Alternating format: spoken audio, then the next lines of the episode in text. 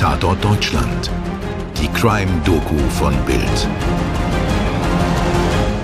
Hallo ihr Lieben und herzlich willkommen zu unserer heutigen Ausgabe. Ich bin Toni Heyer. Und ich bin Mirko Kasimir.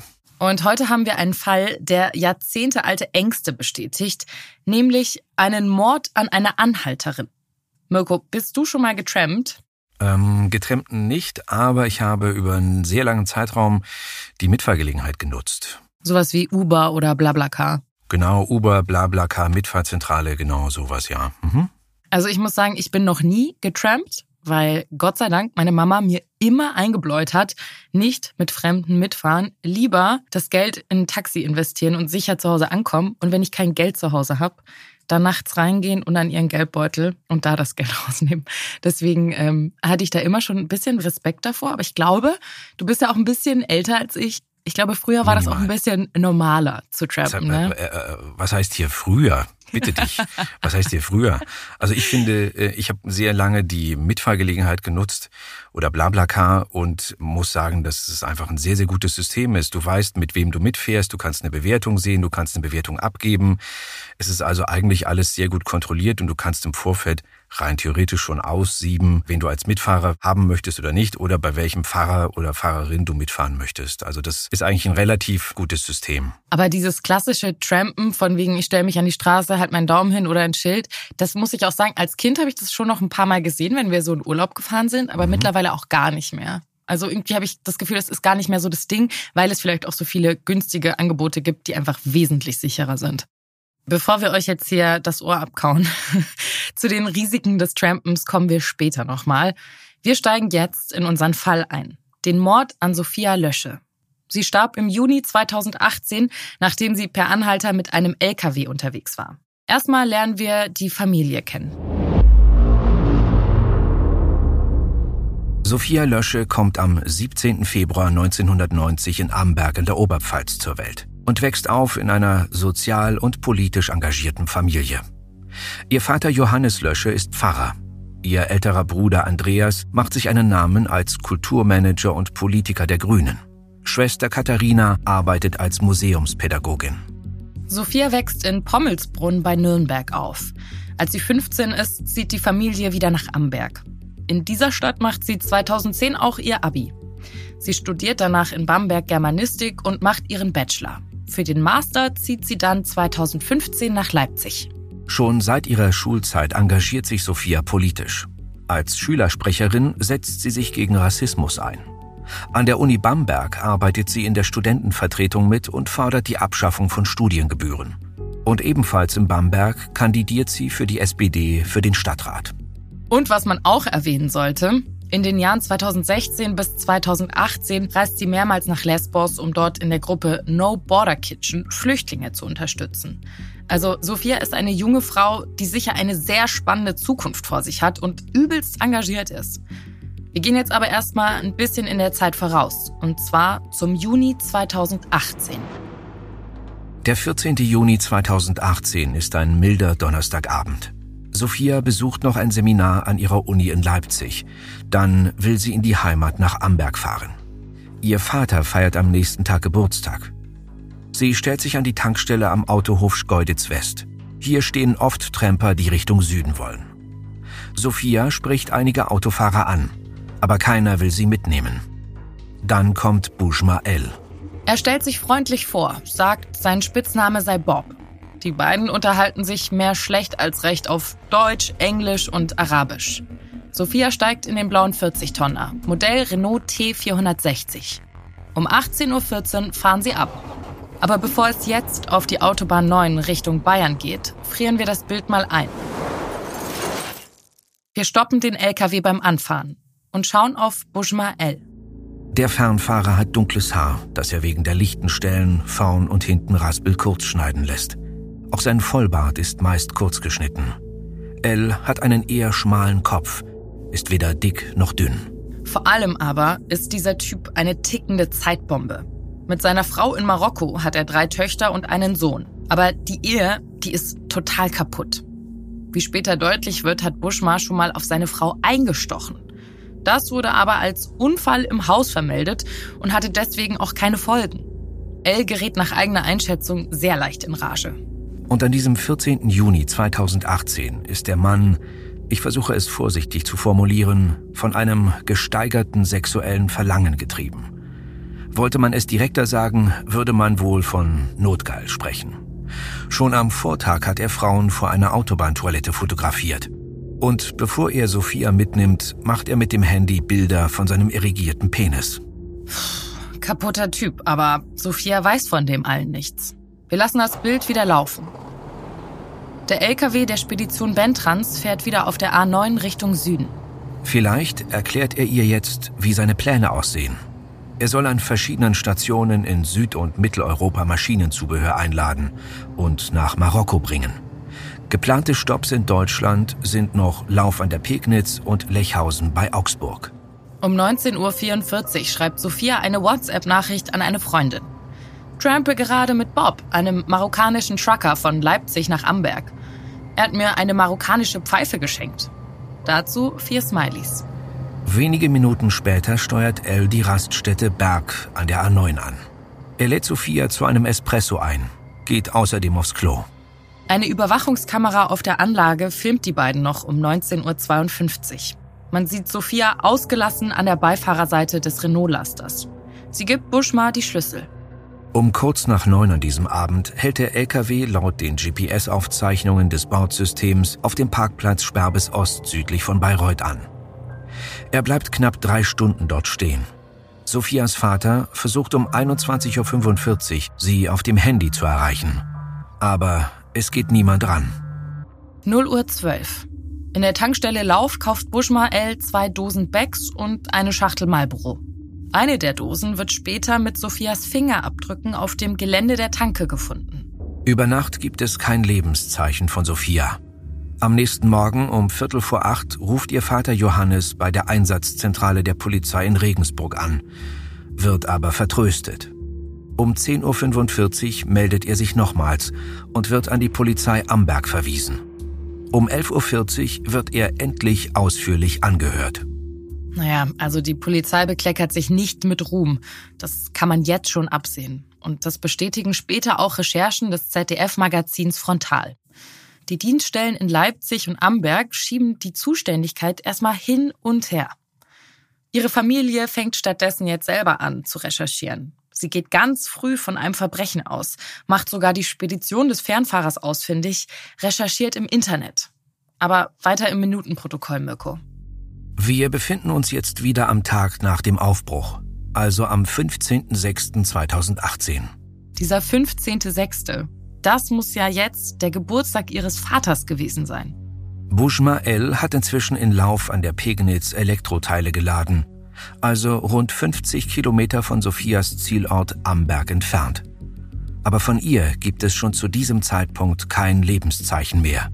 Keine Nachrichten oder gar Sichtungen. Elle fährt weiter und erreicht am Abend Frankreich. Am nächsten Tag wird die Polizei Leipzig endlich aktiv. Das ist jetzt der Samstag, also der 16. Juni. Am späten Nachmittag stellt die Kripo an der Autobahnraststätte die Videoaufnahmen sicher, auf denen das Kennzeichen des Lasters zu sehen ist. Damit können jetzt auch Daten der Mautabrechnung gecheckt werden. Familie Lösche war wieder schneller. Sie verteilt längst Flugblätter und postet Suchaufrufe über Facebook. Und Bouchma L? Am Sonntag hält er für lange Zeit an einem Rastplatz in der Nähe von Bordeaux. Er muss das Sonntagsfahrverbot abwarten. Er kauft dort außerdem Benzin für rund 6 Euro. Der folgende Tag ist gleich in zweierlei Hinsicht sehr bedeutend für den Fall. Denn an diesem Montag morgens um 5.13 Uhr hält Elle im spanischen Baskenland in der Nähe einer Tankstelle, wirft Sophias Leiche ins Gebüsch und zündet sie mit Benzin an. Und am Nachmittag desselben Tages zeigt sich auf sehr eindrückliche Weise, wie Sophias Umfeld bei der Suche nach ihr die Zügel in der Hand hält und die Polizei dabei ziemlich alt aussehen lässt. Denn um 14.36 Uhr klingelt Bujma Els Handy. Eine Freundin von Sophie heißt dran. Also stopp mal, das muss man sich kurz vorstellen. Die Polizei wertet irgendwelche Daten noch aus und Sophias Leute rufen mal eben den Täter an. Aber ich glaube, das zeigt auch ganz eindrücklich, was für riesige Sorgen die sich gemacht haben müssen. Die beiden sprechen Französisch miteinander. El bestätigt, dass er Sophia mitgenommen hat, aber er beteuert, er habe sie an der Auffahrt 49 bei Lauf rausgelassen. Die Freundin stellt Kontakt zwischen El und der Polizei her. Der Fernfahrer schickt sogar ein Foto von sich an die deutschen Ermittler. Aber die Uhr tickt jetzt gegen den Mörder. Und das, obwohl er verzweifelt versucht, seine Spuren zu beseitigen. 19. Juni 2018, 4.20 Uhr. An der Ausfahrt 275 bei Carboneros brennt der Bentrans-Lastwagen aus. Das ist etwa auf halber Strecke zwischen Madrid und Gibraltar. Die spanische Polizei glaubt Bushmael zunächst, dass es hier einen technischen Defekt gab. Aber die europäische Zusammenarbeit funktioniert. Aus Leipzig kommt ein Haftbefehl. Sieben Tage nachdem Sophia Lösche in Leipzig in einen LKW stieg, wird ihre Leiche in der Nähe der Tankstelle gefunden, wo L sie abgelegt und angezündet hat.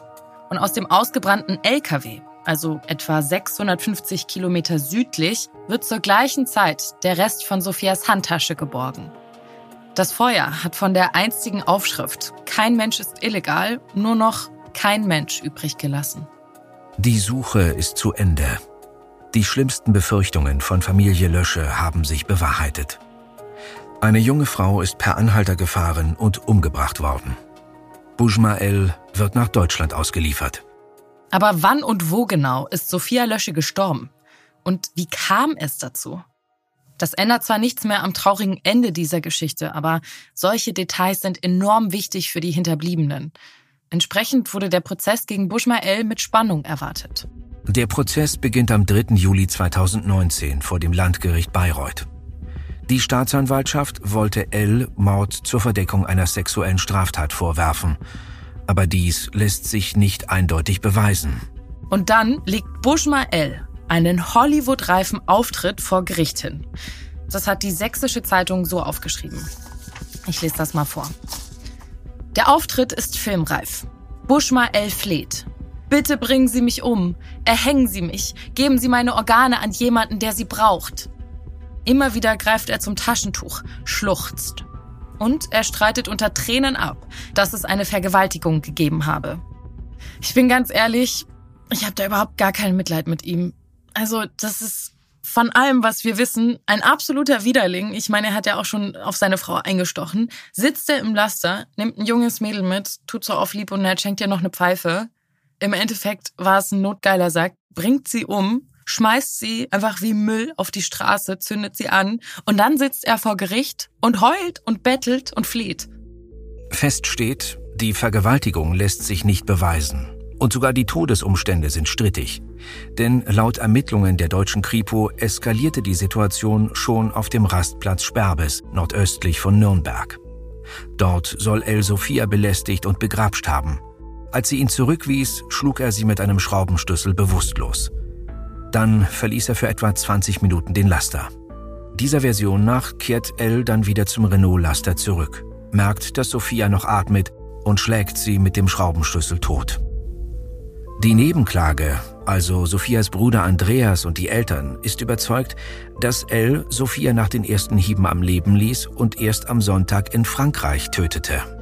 Wenn man da mal so in die Gerichtsprotokolle guckt, das ist richtig spannend, ehrlich gesagt. Also zum Beispiel gab es da ja die Bierdose, die Elle nach Mitternacht in Sperbes gekauft hat. Wenn Sophia da schon tot war, wie kamen dann ihre Fingerabdrücke da drauf? Außerdem musste auch noch diskutiert werden, welche Rolle der lange Transport nach Frankreich für den Zustand der Leiche spielte.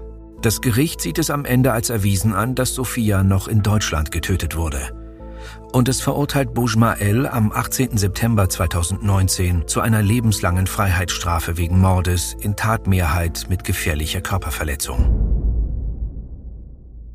Das alles ist schon unvorstellbar, schrecklich, grausam, schlimm für diese Familie. Aber es wird noch unerträglicher. Denn Neonazis und Rassisten nutzen den Fall für ihre Zwecke und missbrauchen Sophia. Also sie lassen ihr Foto auf Aufkleber drucken und hetzen mit dem Fall gegen Nordafrikaner. Die Atmosphäre ist so vergiftet, dass die Trauerfeier unter Ausschluss der Öffentlichkeit abgehalten werden muss. Ja, wirklich ein Fall, der einen stark beschäftigt, Toni. Und dann bleibt ja noch das Klischee vom gefährlichen Trampen, also dem Fahren per Anhalter.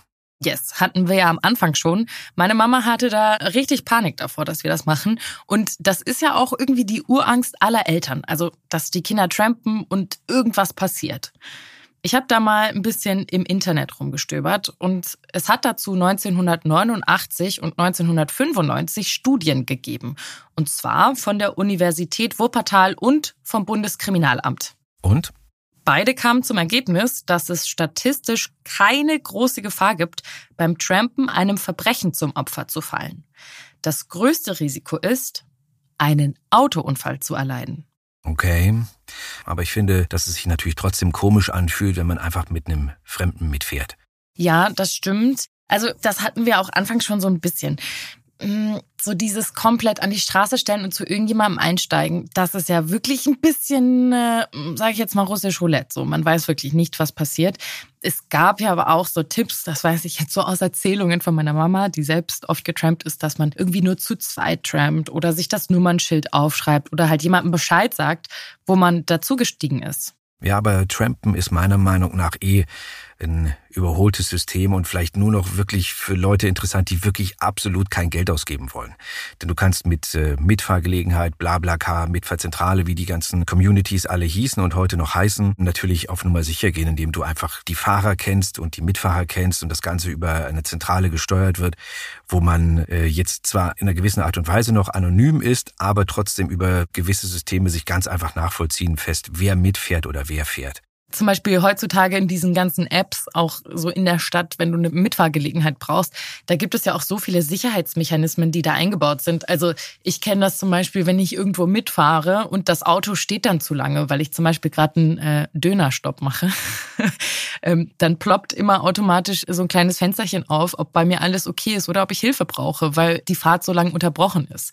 Und das ist auf jeden Fall eine positive Entwicklung, dass auch einfach mehr Bewusstsein dafür da ist, dass sowas natürlich, auch wenn man die Daten hat oder das durch ein seriöses Unternehmen ist, da trotzdem einfach noch was passieren kann und man da wesentlich aufmerksamer sein muss. In Sophias Fall, ihr hat das natürlich nichts geholfen. Ich meine, sie ist getrampt und ich kann mir auch irgendwie vorstellen, dass man gar nicht erwartet, dass einem was Böses passiert, auch gerade wenn man viele positive Erfahrungen mit solchen Mitfahrgelegenheiten oder etc. hatte man erwartet ja nicht, dass einem jetzt so was Grausames passiert und die Menschen so grundlos furchtbar sind. Das möchte man vielleicht auch jetzt hier äh, an dieser Stelle nochmal ganz kurz betonen, dass natürlich nicht jeder, der eine Mitfahrgelegenheit anbietet, nicht jeder, der äh, einen Tramper mitnimmt oder der trampt, äh, ein Verbrecher ist. Das ist ganz klar. Ja. Das stimmt natürlich nicht.